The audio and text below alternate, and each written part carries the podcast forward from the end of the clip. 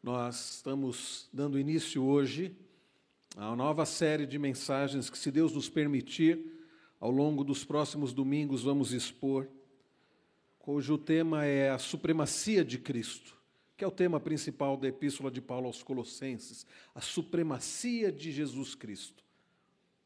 Iniciamos hoje a primeira mensagem desta série e esperamos, com a graça de Deus, podermos expor toda a epístola aos Colossenses nesses próximos, nessas próximas semanas.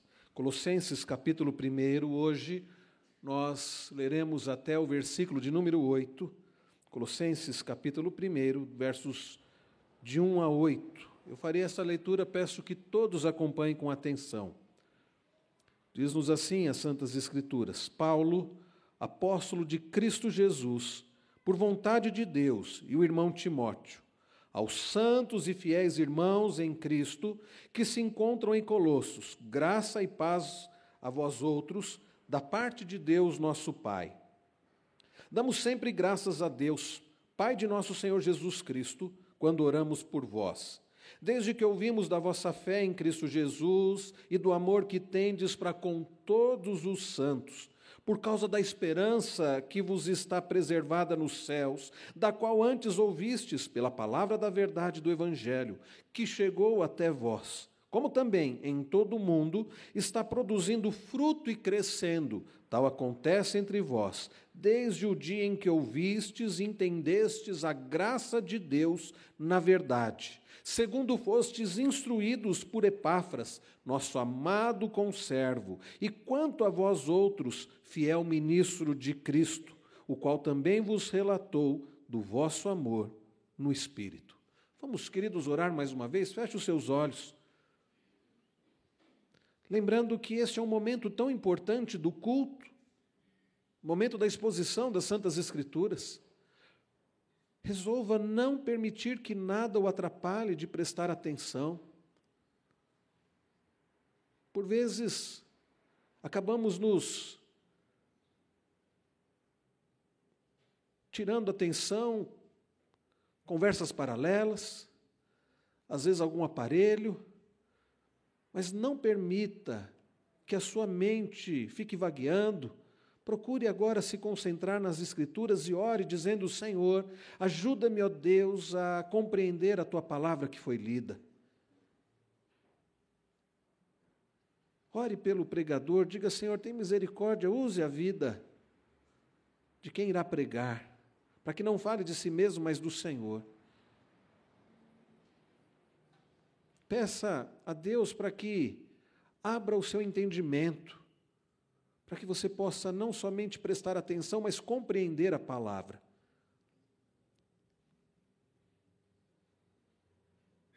E peça também que Deus o abençoe para que você coloque em prática a palavra do Senhor.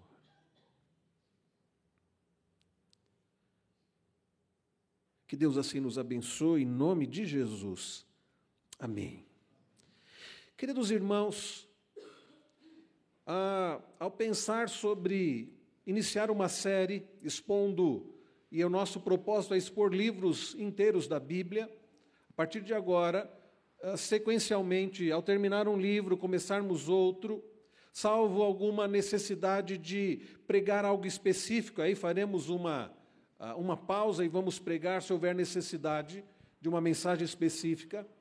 Mas ao pensar sobre ah, essa pregação sequencial dos livros das Escrituras e ao orar sobre como, como começar, ainda que eu já tenha pregado aqui, por exemplo, a epístola de Tiago, uh, o livro de Jonas, pelo que eu me lembre, né, as cartas uh, de Jesus uh, que nós encontramos às igrejas lá do Apocalipse. Eu fiquei orando, pedindo a Deus que me mostrasse por onde começar. E, meus irmãos, ao estudar sobre as epístolas, fiquei pensando e me lembrando a respeito desta epístola, que, como eu disse, fala acerca da supremacia de Cristo. E então, meus queridos, veio ao meu coração a importância de expor essa epístola, ainda que todos os livros da Bíblia sejam importantes, inspirados e se apliquem a todo momento para as nossas vidas e para esta igreja.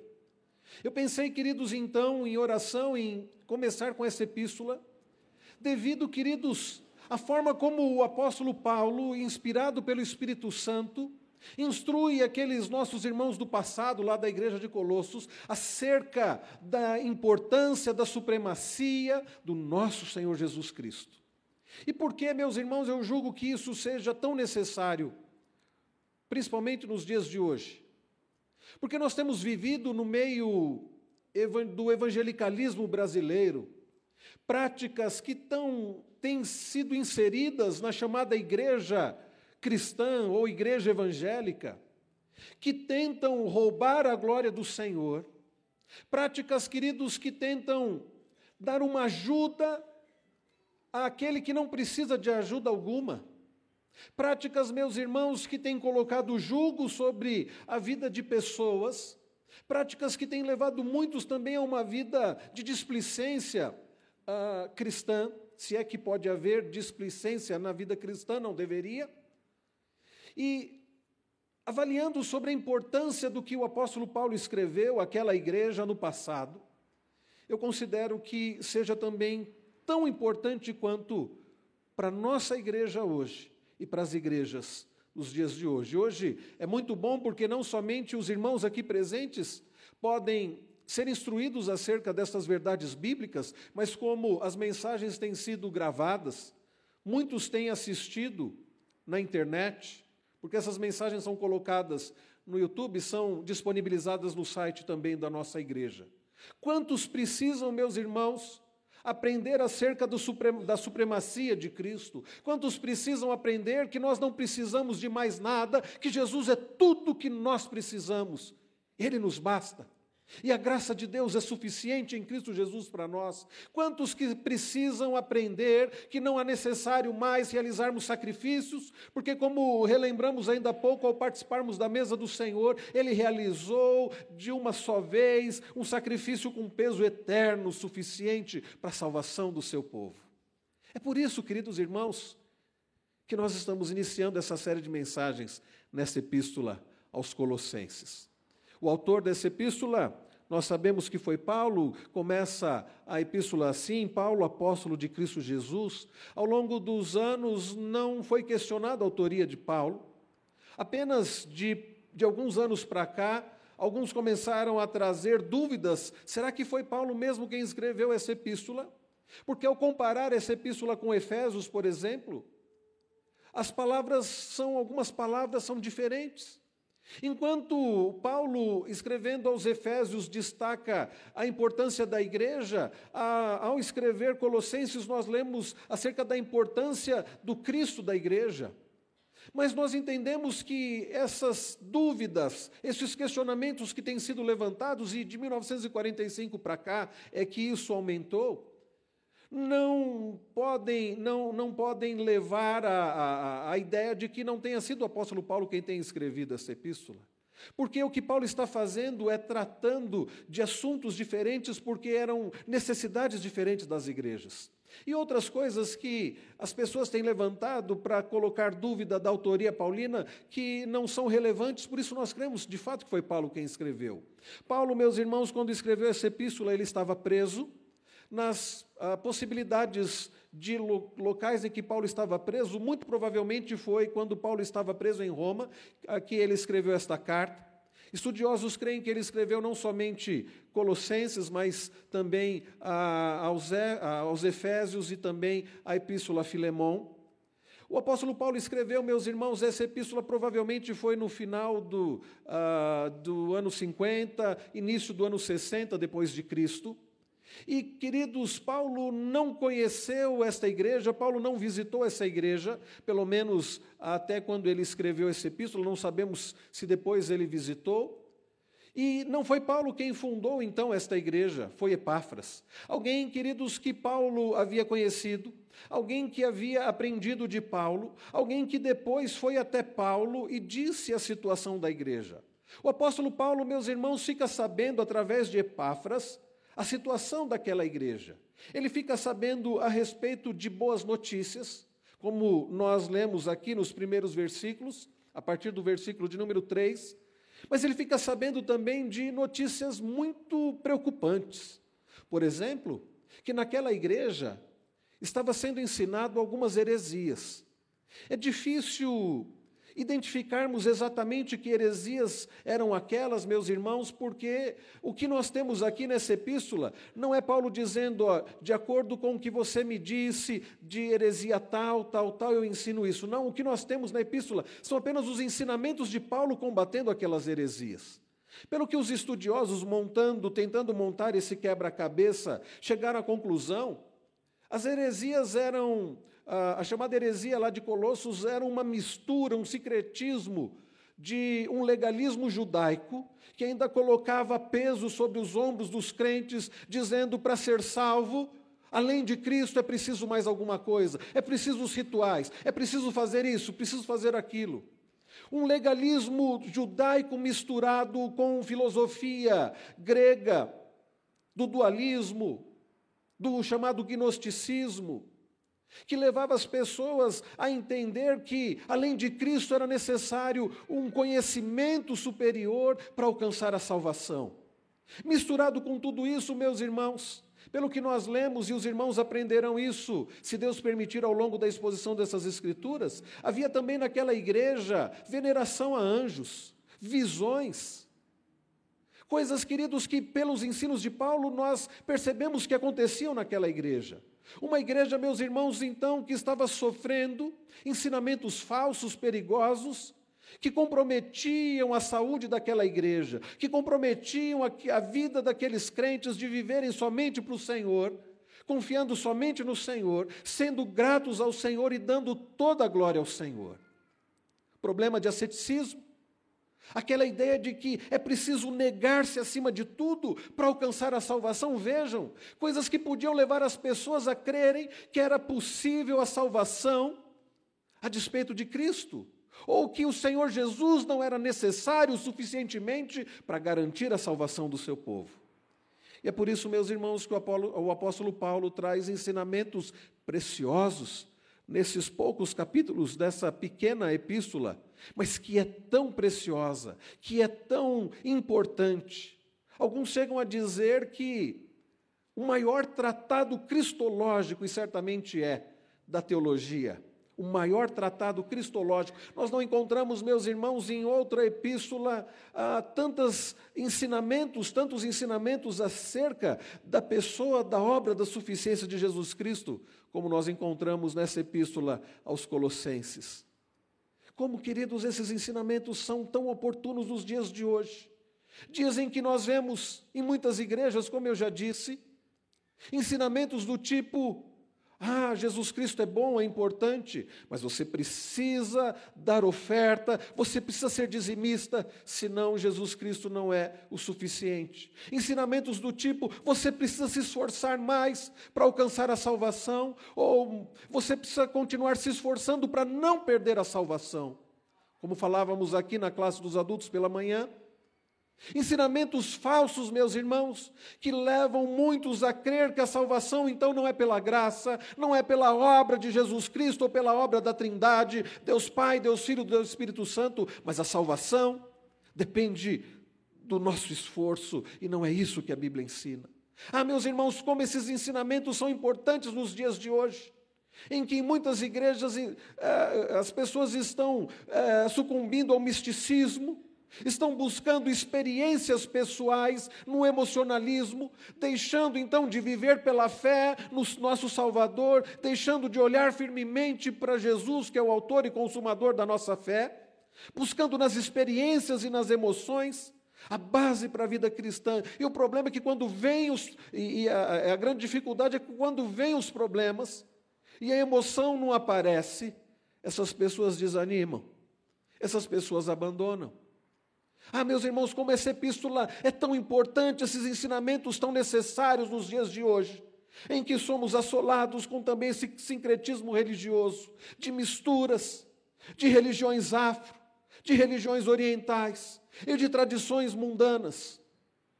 Essa epístola, meus irmãos, como toda a Bíblia, é muito necessária para todos nós. É por isso que estamos iniciando essa série com a epístola aos Colossenses. Paulo escreve a uma igreja numa cidade que já não tinha a mesma glória do passado.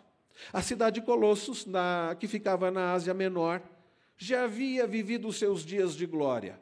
A cidade de Colossos havia sido uma importante cidade anteriormente, mas nos dias de Paulo era uma cidade sem glória. Era uma cidade sem prestígio, era uma cidade sem glamour, era uma cidade sem grande importância. Diferente de outras duas cidades que ficavam muito próximas, as três cidades, tanto Colossos ah, como nós vemos a respeito de Laodiceia, e, elas ficavam próximas também a Éfeso. A cidade de Colossos ficava a cerca de 160 quilômetros ah, de Éfeso. Mas a cidade de Colossos não tinha tanta importância quanto as demais da chamada, da chamada região Vale do Rio Lico, região do Lico. E era uma cidade, meus irmãos, então, que não tinha muito prestígio, uma igreja também, meus irmãos, que não era uma igreja grande. Ao que tudo indica, os crentes se reuniam na casa de Filemão. Nós, é, tempos atrás, eu expus a epístola a Filemão, quando Paulo intercede por Onésimo, escravo fugitivo, rogando a Filemão, que morava em Colossos, para que recebesse a Onésimo, não como um escravo, mas agora como um irmão. Filemão, que era um homem então honrado, um servo do Senhor, que Paulo conhecia, e a sua esposa e o seu filho, que então provavelmente pastoreava aquela igreja. Então, meus irmãos, era uma igreja que era comprometida sim com o Senhor e com a sua palavra, pelo que nós vemos nesse nessa abertura de ações de graças, mas uma igreja que estava sendo ameaçada com aquelas heresias. Por isso, meus irmãos, é tão sério. A gente não pode brincar com falsos ensinamentos. Falsos ensinamentos destroem. E o problema do falso ensinamento é que ele não vem apenas com mentiras, mas com pega-se partes é, verdadeiras e colocam-se mentiras. Então dizem assim, eles não dizem, por exemplo, eles não diziam, por exemplo, não, Jesus Cristo não é necessário, abandone a Jesus, não. Eles diziam, sim, Jesus é necessário, mas é necessário algo mais. Este é o problema dos falsos ensinos. Aqueles falsos ensinos, quando o apóstolo Paulo fica sabendo, a, a, através de Epáfras, que havia fundado aquela igreja, que havia pastoreado aquela igreja, o apóstolo Paulo, então, meus irmãos, escreve essa epístola. E nós podemos ver, queridos, nos dois primeiros versículos, Paulo, apóstolo de Cristo Jesus, por vontade de Deus, e o irmão Timóteo, juntamente com Timóteo, aos santos e fiéis irmãos em Cristo. Então, Paulo está dirigindo esta epístola. Foi provavelmente Tíquico que levou essa, Tíquico que levou essa epístola ah, até a igreja em Colossos. E Paulo escreve então a crentes, crentes que estavam ameaçados, que estavam sofrendo o perigo de sucumbirem por causa de falsos ensinamentos. E Paulo diz ah, que se encontra em Colossos, graça e paz a vós outros da parte de Deus Pai.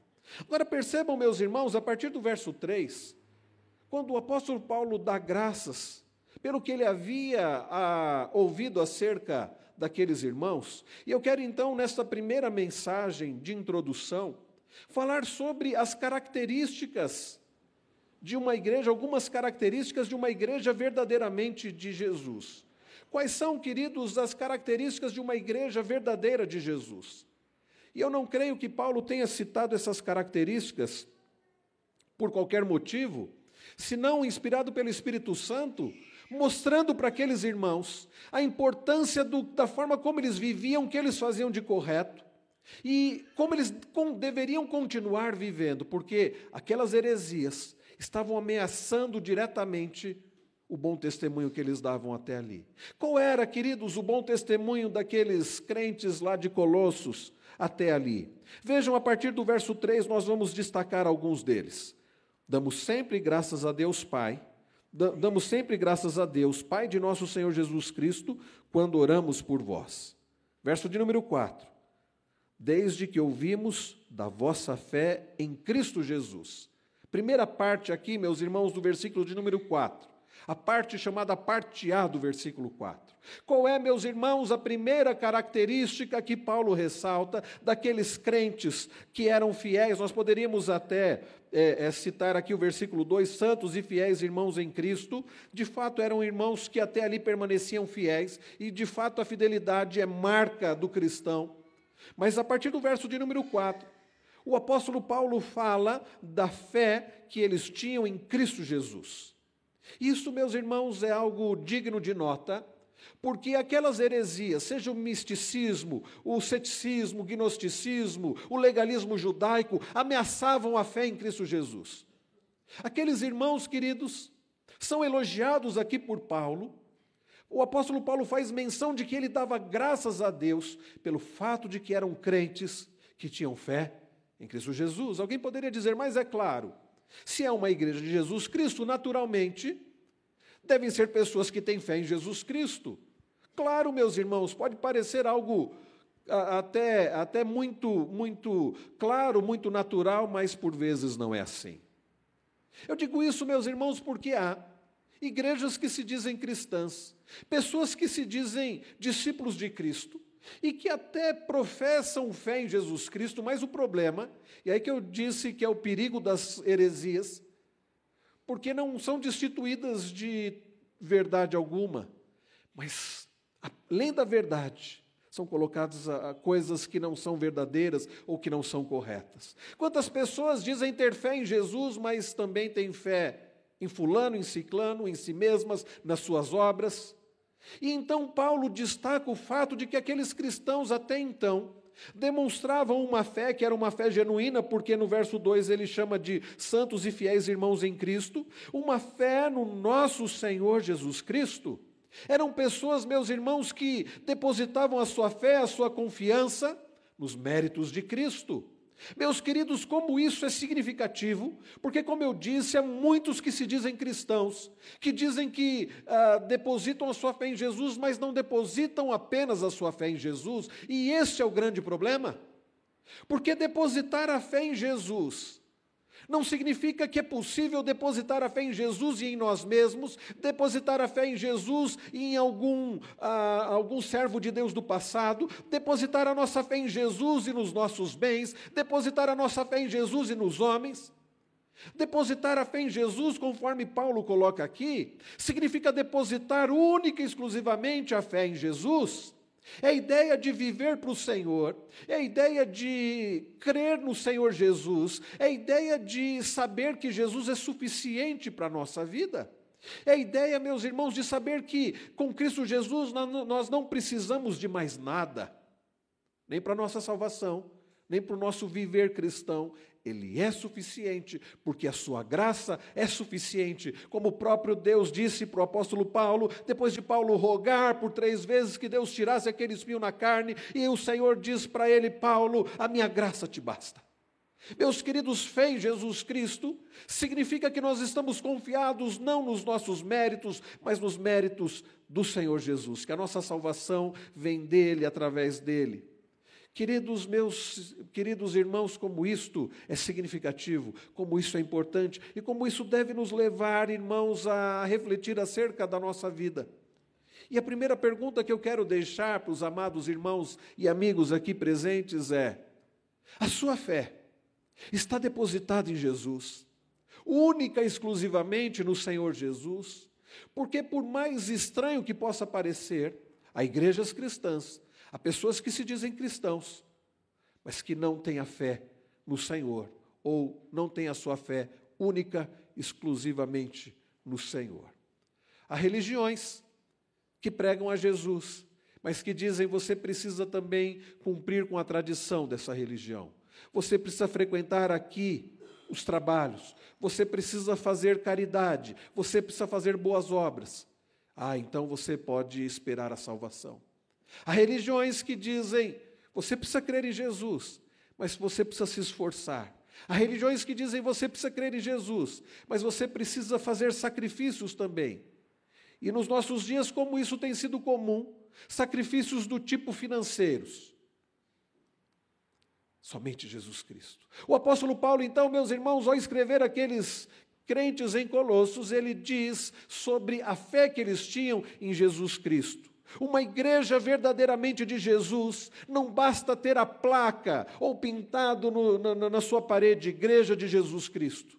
Ela precisa ser uma igreja que aponta apenas para Jesus, que busca a glória apenas de Jesus e não de homens, que está confiada nos méritos de Jesus, somente nos méritos de Jesus. Aliás, somente Ele tem méritos, somente Ele obedeceu de forma perfeita, somente Ele, o unigênito de, de Deus, o único, o, aquele que é o próprio Deus, conforme nós aprenderemos nessa epístola, que é a imagem de Deus. Somente nele nós podemos, queridos, ter acesso a Deus, somente através através dele a vida eterna. Por isso que o próprio Jesus disse: Eu sou o caminho, a verdade e a vida. Ninguém vem ao Pai senão por mim.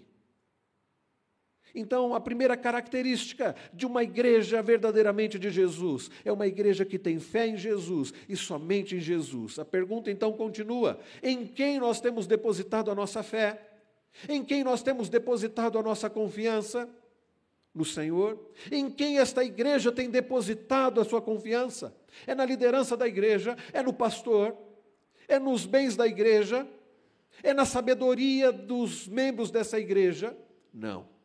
Nós precisamos, queridos, e como eu falava pela manhã, a ideia de igreja reformada sempre se reformando, é a ideia da igreja reformada sempre voltando para as Escrituras sempre avaliando se estamos vivendo para a glória do Senhor, sempre avaliando se o que fazemos aqui é conforme a vontade do Senhor para o Senhor, porque essa igreja pertence a Jesus Cristo, Ele é o cabeça da igreja.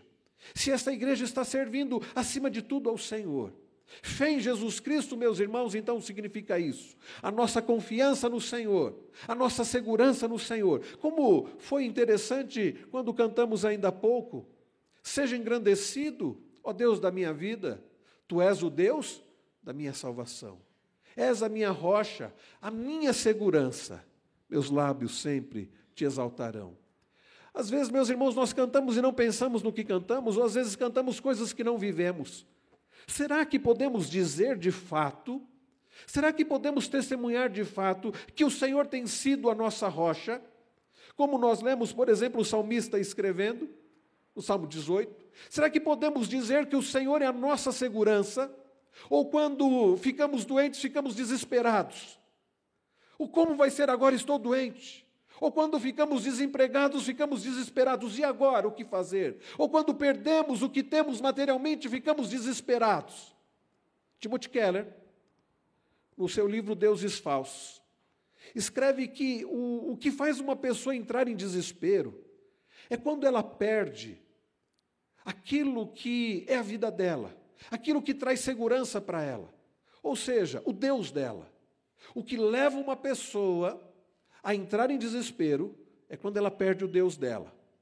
Por exemplo, quando a pessoa, isso nós pudemos tristemente contemplar no nosso país, eu era muito novo, mas eu me lembro, quando o governo confiscou o dinheiro que as pessoas tinham depositado nas contas em banco. Não me lembro se era só na caderneta de poupança ou na conta corrente.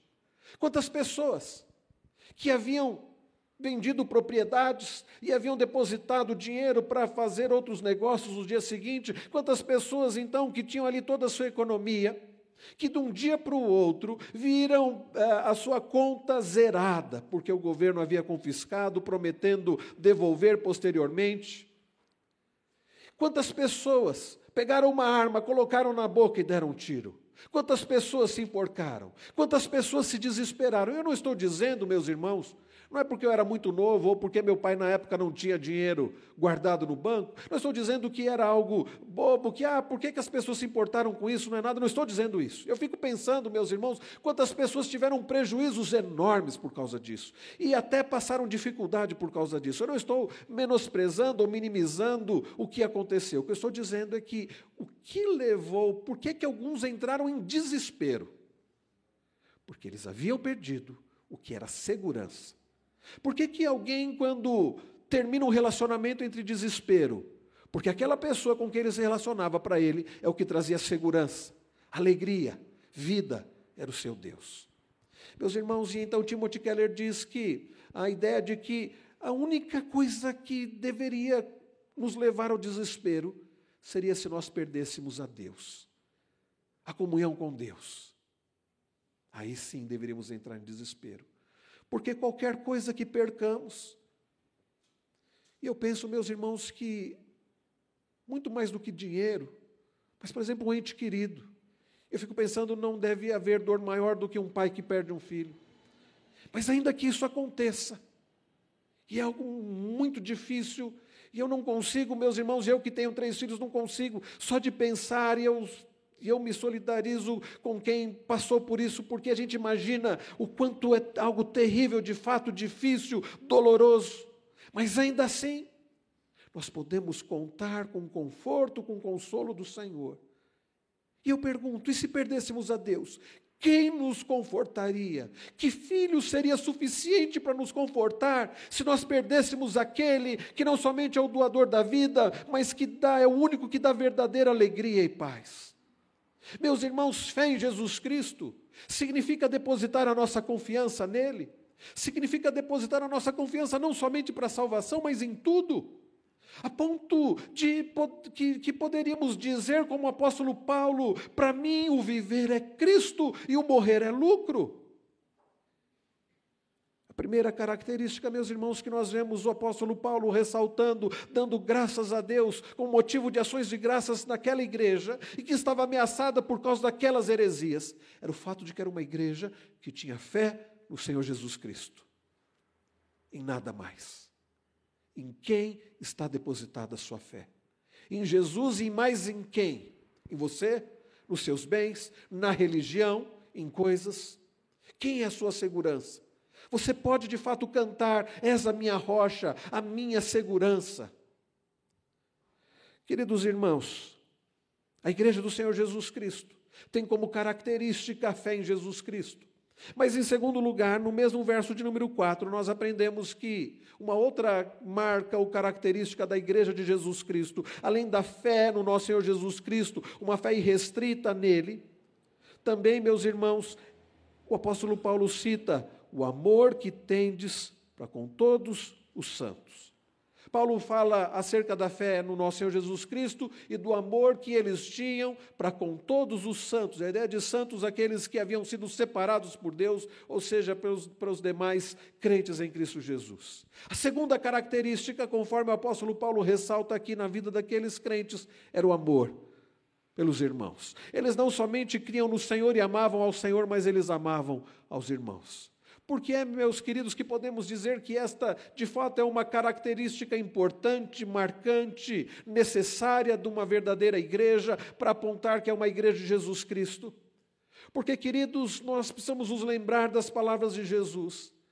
Em muitas, eh, muitas passagens nós poderíamos citar aqui, eu citei recentemente, Jesus dizendo que nós pertencemos a Ele se nós fazemos o que Ele nos manda que nós, meus irmãos, somos dele, se nos amamos uns aos outros, que nós permanecemos no amor dele.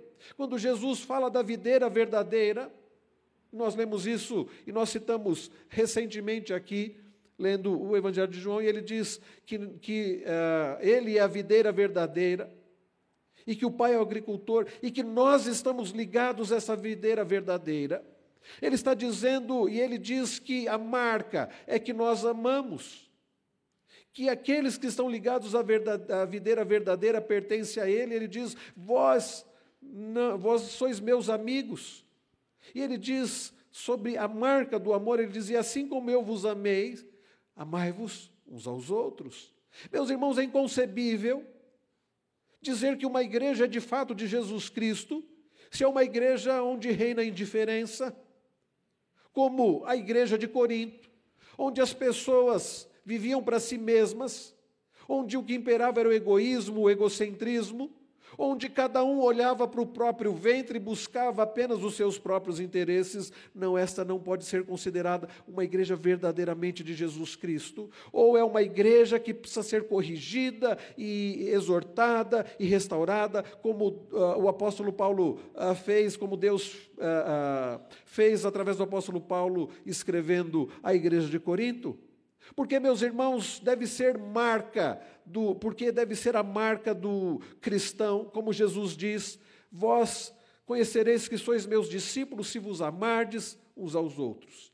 E se, queridos, somos conhecidos que somos de Jesus, por nos amarmos uns aos outros, como uma igreja poderá ser conhecida, reconhecida como uma igreja de Jesus? Onde o amor de uns para com os outros. O apóstolo Paulo ressalta que entre aqueles irmãos daquela igreja que não era uma igreja certamente suntuosa, porque não era também de uma cidade muito suntuosa, mas que eram pessoas que se amavam. Ele diz: Ouvimos, da, desde que ouvimos da vossa fé em, Jesus, em Cristo Jesus e do amor que tendes para com todos os santos. E nós lemos também, meus irmãos, que eh, Paulo, no, no verso de 8, do número 8, ele diz: O qual também nos relatou do vosso amor no Espírito. Um amor no Espírito. Era um amor, meus irmãos, diferente do que o mundo chama de amor. Não era um amor interesseiro, não era um amor que brotava da própria pessoa, por causa de, da capacitação da própria pessoa, mas é o amor que o mesmo apóstolo, o mesmo apóstolo Paulo, a escrever aos Gálatas, cita como característica do fruto do Espírito.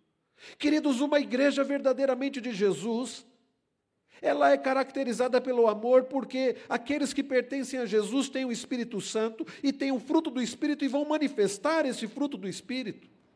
Além da alegria, da fé, da esperança, do domínio próprio, da longanimidade, da benignidade, da bondade, é característica do cristão o amor.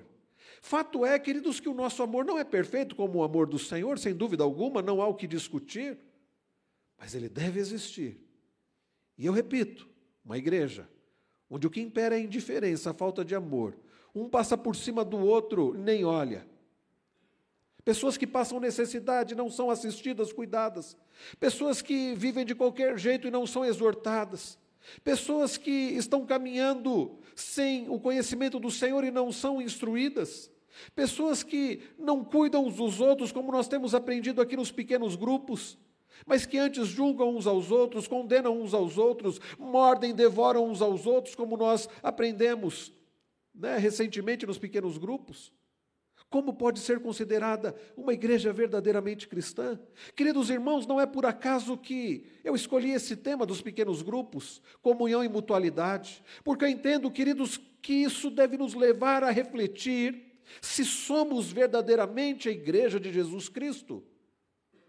Porque, queridos, onde não há o amor verdadeiro, não podemos dizer que somos discípulos de Cristo. Podemos até dizer do nosso conhecimento das Escrituras, e muitos podem fazer isso. Podemos dizer do nosso zelo em termos de liturgia, de uma igreja que procura prestar um culto conforme os princípios da palavra. Podemos dizer da nossa preocupação e zelo com relação às letras do que cantamos.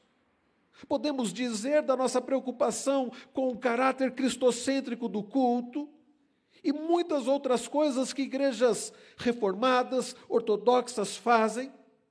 Mas se não há um genuíno amor cristão, talvez sejamos mais parecidos com os fariseus, que tinham aquela casca de uma religiosidade, de uma religião boa, de uma religião correta, mas que de fato não pertenciam ao Senhor. Eu não sei quantos assistiram recentemente foi publicado um vídeo do Dr. Augusto Nicodemos falando do perigo da religiosidade e falando ah, o que, que é ser um cristão e mencionando o perigo de pessoas serem como fariseus e apenas religiosas e não verdadeiramente cristãs, quando nos preocupamos mais com ah, aspectos externos do que com internos, quando nos preocupamos mais com a toalha da ceia quando nos preocupamos mais com detalhes e não nos preocupamos em ser parecidos com Jesus, em amarmos como Jesus amou, em sermos misericordiosos como Jesus, em sermos perdoadores como Jesus, em sermos abençoadores como Jesus. A segunda, então, característica da igreja de Jesus Cristo é que nela existe um amor fraternal. Porque o Senhor, conforme Paulo escreveu aos Romanos, derramou sobre nós o seu amor e nos capacitou então a amar. E porque o Senhor selou em nós o Santo Espírito da promessa que habita em nós. E através desse Espírito, que é o Espírito de Deus, nós podemos amar como o Senhor amou. E a terceira marca, meus irmãos, de uma igreja genuinamente cristã, conforme nós vemos o apóstolo Paulo dando graças, enfatizando aqui, verso de número 5: Por causa da esperança que vos está preservada nos céus, da qual antes ouvistes pela palavra da verdade do Evangelho, por causa da esperança que vos está preservada nos céus. Paulo não está dizendo que era uma esperança ah, deles ou neles mesmos, mas uma esperança que Deus havia não apenas possibilitado, mas garantido para eles, através de Cristo Jesus ou da obra do Senhor Jesus, porque ele diz: por causa da esperança que vos está preservada nos céus. Desde que eles ouviram a palavra, Paulo fala sobre isso no final do verso de número 5. E Paulo diz que chegou, que havia chegado até eles no verso de número 6, como também todo mundo está produzindo fruto e crescendo. É uma esperança, meus irmãos, que produz fruto. É uma segurança que eles tinham em Cristo Jesus, que dava crescimento, produzia fruto, desde que eles ouviam aprendido e que eles ouviam entendido a graça de Deus na verdade. A terceira característica, meus irmãos, de uma igreja verdadeiramente de Jesus, é que é uma igreja que tem esperança dada por Deus, na graça do Senhor, pela graça do Senhor. É uma igreja que não vive com esperança nela mesma, está ligado também na fé em Jesus Cristo. É uma igreja, meus irmãos, que não está vivendo, olhando, depositando a sua esperança em coisas, em pessoas, mas é uma igreja, meus irmãos, alicerçada, esperançosa no que Cristo fez, nas promessas de Deus, na graça de Deus, na verdade. Como o apóstolo Paulo diz no final do versículo de número 6: Ouvistes e entendestes a graça de Deus na verdade. E segundo fostes instruídos por Epáfras, diz o apóstolo Paulo no versículo de número 7. Uma igreja genuinamente de Jesus é uma igreja que tem esperança no Senhor. É uma esperança, queridos, não simplesmente de dias melhores aqui nesta terra. Não uma esperança simplesmente de que agora a coisa vai ser moralizada no Congresso, agora a coisa vai ser moralizada na política e agora as coisas vão melhorar. Não. Aliás, como o doutor Eber disse ontem lá no culto dos 150 anos de gratidão pelo aniversário da igreja, pela Bíblia, nós entendemos que as coisas ainda vão piorar nesse mundo. Mas a nossa esperança, meus irmãos, está alicerçada naquele que é o Senhor dos Senhores, é o Rei dos Reis. A nossa esperança está naquele, queridos, que cumpriu toda a lei. A nossa esperança está naquele que derramou o seu sangue em favor do seu povo. A nossa esperança está naquele, meus irmãos, que não somente morreu em favor dos seus, mas que ressuscitou ao terceiro dia no qual, meus queridos, está a nossa esperança de que Ele, conforme Paulo escreve lá em 1 Coríntios 15, Ele é a primícia dos que dormem, é Ele que ressuscitou primeiro, e que através dele nós seremos ressuscitados. É Ele, meus irmãos, que está a nossa esperança. Nós podemos dizer, como Davi, como quando termina o Salmo de número 23, bondade e misericórdia certamente me seguirão todos os dias da minha vida, por causa do Senhor. E podemos dizer como Davi, habitarei na casa do Senhor para todo sempre, por causa do Senhor Jesus. Ah, meus irmãos, há de fato para nós, para a igreja do Senhor, uma vívida, certa, real esperança em Cristo Jesus. A igreja do Senhor Jesus é uma igreja que tem esperança na graça de Deus por causa de Jesus Cristo. Percebam, queridos, como isso é importante. Quantas igrejas, quantas pessoas que se dizem cristãos estão desanimados, porque estão depositando não somente sua fé em Cristo, mas no outro. E por causa disso não tem esperança genuína no Senhor Jesus. O Senhor Jesus, Ele dá esperança aos seus quando Ele diz: Não se turbe o vosso coração. Credes em Deus, crede também em mim. Na casa do meu pai há muitas moradas. Eu irei e farei morada para vocês. Depois voltarei. Jesus está prometendo voltar para buscar a sua igreja. A nossa esperança está naquele que prometeu voltar, ele que está dessa de Deus Pai, intercede por nós, a nossa esperança está nele. A nossa esperança está naquele que prometeu voltar para buscar os seus. A nossa esperança, meus irmãos, está naquele, como nós lemos lá em Apocalipse 21, que prometeu que vai fazer novas todas as coisas.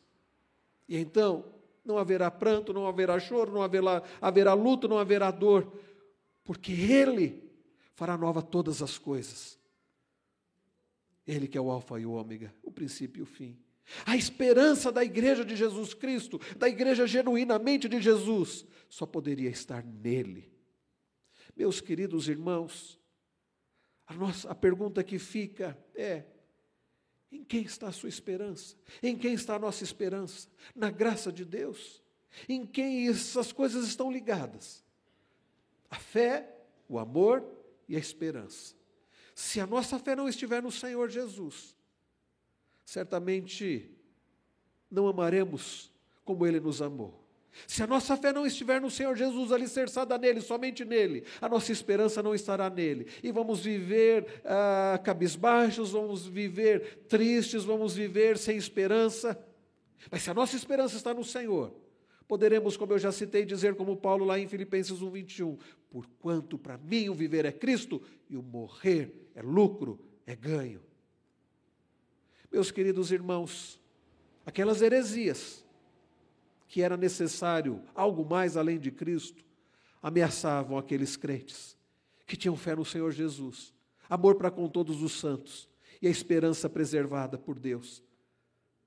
Nós, meus queridos, não podemos tirar nossos olhos do Senhor. Nós precisamos, como o autor aos Hebreus disse, continuar olhando firmemente para o autor e consumador da nossa fé. Não é possível, meus irmãos, ainda que isso esteja acontecendo, ser uma igreja de Cristo sem Cristo, ou com Cristo em algo mais. Não é possível um cristianismo sem Cristo. Não é possível, meus irmãos, uma igreja sem Cristo. Uma igreja que não vive para o Senhor, que não ama o Senhor e que não está disposta a morrer pelo Senhor. Porque Jesus tem toda a supremacia. As três marcas de uma igreja de Cristo. Com quantos reformadores chegaram a, a um consenso de que para uma igreja ser considerada verdadeiramente cristã, ela precisa ter a pregação da palavra, e significa pregar a palavra e somente a palavra, e toda a palavra.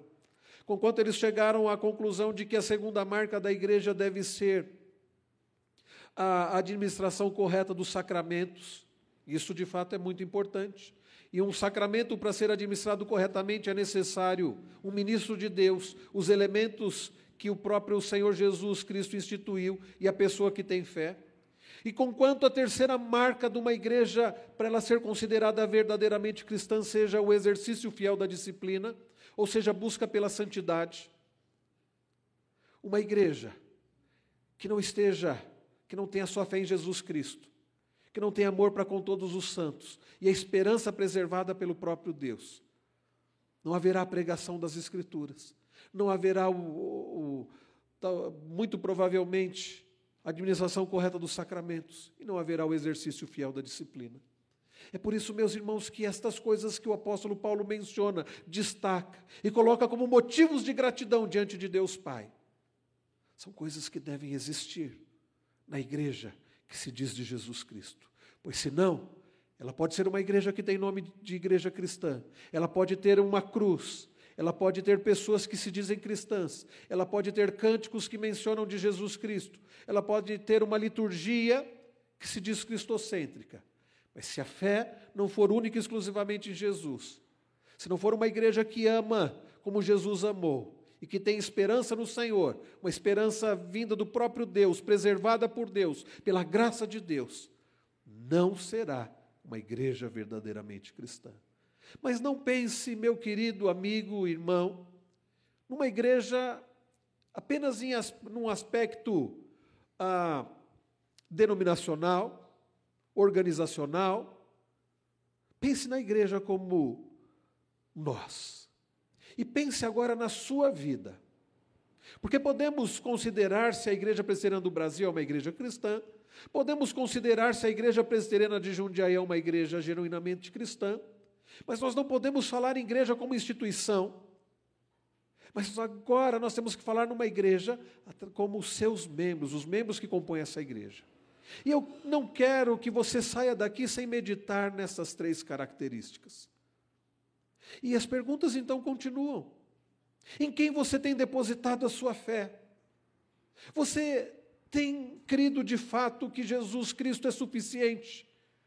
O que ele fez é suficiente para a sua salvação? Ou você tem tentado pagar um preço? Ou você tem, está em busca de algo mais? Você tem amado como o Senhor amou. Você pode dizer que está ligado à videira verdadeira. Você pode dizer que ama ao seu irmão de forma sacrificial, como nós aprendemos domingos atrás falando sobre a amizade de Jesus com o seu povo. A sua esperança em quem ela está, no que constitui a sua esperança. De um dia você ter a casa própria, de um dia você ter dinheiro, de você continuar com a saúde, de você casar, de você ter filhos. Em quem está depositada a sua esperança? No Senhor? Na vida eterna em Cristo Jesus? Vamos fechar nossos olhos, queridos amigos e irmãos. E vamos diante do que nós acabamos de ouvir, buscar ao Senhor dizendo: Senhor, nós queremos verdadeiramente ser uma igreja do Senhor Jesus. Eu quero, Senhor, ser um verdadeiro discípulo de Jesus. Eu não quero sair daqui sem esta certeza de que eu pertenço ao Senhor, de que eu vivo para o Senhor, de que eu morrerei para o Senhor, se necessário for, e de que eu habitarei com o Senhor para todo o sempre. Você tem dúvidas em quem está a sua fé? Diga, Senhor, eu não quero depositar a minha fé, a minha confiança em outro, senão somente no Senhor. Eu quero depositar a minha fé nos méritos de Cristo, no sacrifício do Senhor Jesus. Eu quero parar de achar que eu mereço alguma coisa, que eu posso alguma coisa, que eu fiz alguma coisa. Eu quero dar toda a glória ao Senhor, reconhecendo que a salvação vem do Senhor e glorificando somente ao Senhor. Ore dizendo: Senhor, eu quero, eu peço perdão por não estar amando como eu deveria. E eu não quero ter dúvidas que eu pertenço ao Senhor. E se eu não tenho amado, eu quero, Senhor, amar. Eu quero de fato, ó Deus, servir ao Senhor. Eu quero ser um instrumento, ó Deus, para que essa igreja viva de fato desta forma onde as pessoas amam umas às outras no amor verdadeiro de Cristo, no amor fraternal. Jesus disse: Nisso conhecereis que sois meus discípulos, se vos amardes uns aos outros. Você pode dizer que é um discípulo de Jesus? Você não pode, diga: Senhor, tem misericórdia de mim. Eu quero ser um discípulo do Senhor, amando a Deus acima de tudo e ao próximo como a mim mesmo. Diga, Senhor, eu quero ter esperança no Senhor, não em coisas, não em pessoas, mas eu quero ter a minha esperança alicerçada no Senhor, na certeza da ressurreição, no último dia, na vida eterna em Cristo Jesus, na esperança da bendita volta de Jesus, a ponto de eu exclamar: Maranata, vem, Senhor Jesus